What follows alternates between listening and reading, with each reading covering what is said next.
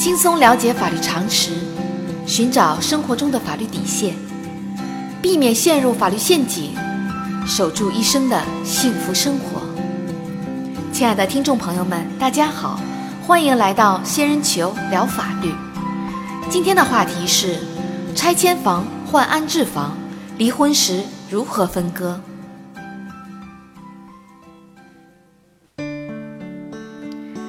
近年来，随着许多城市旧城改造节奏的加快，离婚案件中涉及房屋拆迁的争议始终处于上升趋势，并成为夫妻之间合法维权的一个难点问题。在现实生活中，如果夫妻一方婚前的房产拆迁，因拆迁获得的安置房，离婚时另一方有权要求分割吗？根据司法案例。小明与小美于二零零九年十月登记结婚，婚后与小明的父母一起生活。考虑到现在的住房未来可能面临拆迁，二零一零年五月，经过一家人协商，小美将自己母亲的户口迁入家中。二零一二年八月，夫妻双方与老人一起居住的房子正式被划入旧城改造的拆迁范围。根据拆迁补偿安置协议。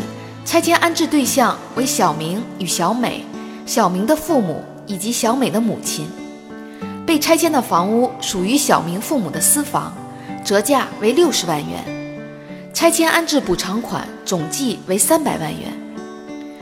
小两口与拆迁公司签订了拆迁安置房回购协议，购得两套安置房，一套产权登记在夫妻双方名下，另一套登记在小明的父母名下。拆迁补偿款冲抵回购安置房的房款。二零一五年五月，两人在多次吵闹之后同意协议离婚，但是在房产分割上却无法达成一致。两人居住的安置房回购价格为一百八十万元，目前市场价值为三百八十万元。小美主张，登记在夫妻双方名下的安置房属于夫妻共同财产，应当平均分割。小明认为。安置房是因为自己父母的私房拆迁给予的补偿，属于自己的个人财产，与小美无关。双方为此起诉到法院。对于两人的主张，法院会支持哪一方呢？仙人球提示：双方争议的安置房，应当按照小美以及自己母亲应得的拆迁安置补偿款，占小明与小美名下的安置房购买价款一百八十万元的比例。按照房产市价进行分割，并由取得房屋产权的小明补偿小美折价款两百零三万元。根据相关法律规定，夫妻一方婚前的个人财产不会因为两人结婚而自动转化为夫妻共同财产。拆迁安置补偿款应当在扣除一方婚前被拆迁房产的折价款后，由拆迁协议规定的安置对象平均分配。在本案例中，由于被拆迁的房子是小明父母的私房，因此拆迁安置款应当先扣除被拆迁房屋折价的六十万元，剩余的两百四十万元才属于按照户籍人口计算的拆迁安置款，由所有的安置对象平均分配。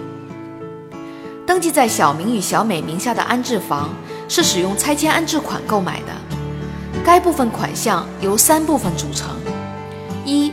是小明与小美应当分得的全部拆迁安置款，二是小美的母亲应当分得的全部拆迁安置款，三是小明的父母的一部分的拆迁安置款，另一部分则用于购买另一套安置房。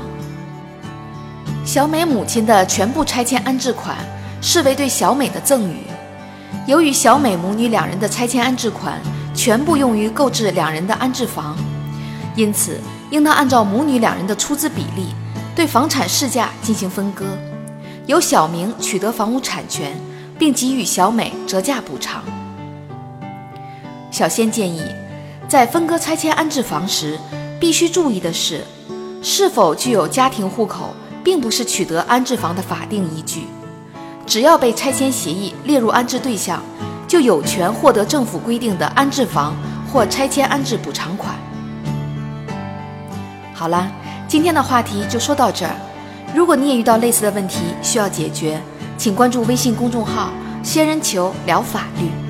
如果你还有哪些法律疑惑，也可以加入 QQ 三三八三六九二六六七留言，小仙会选取有共性的话题做专题解答。欢迎明晚八点继续收听《仙人球聊法律》。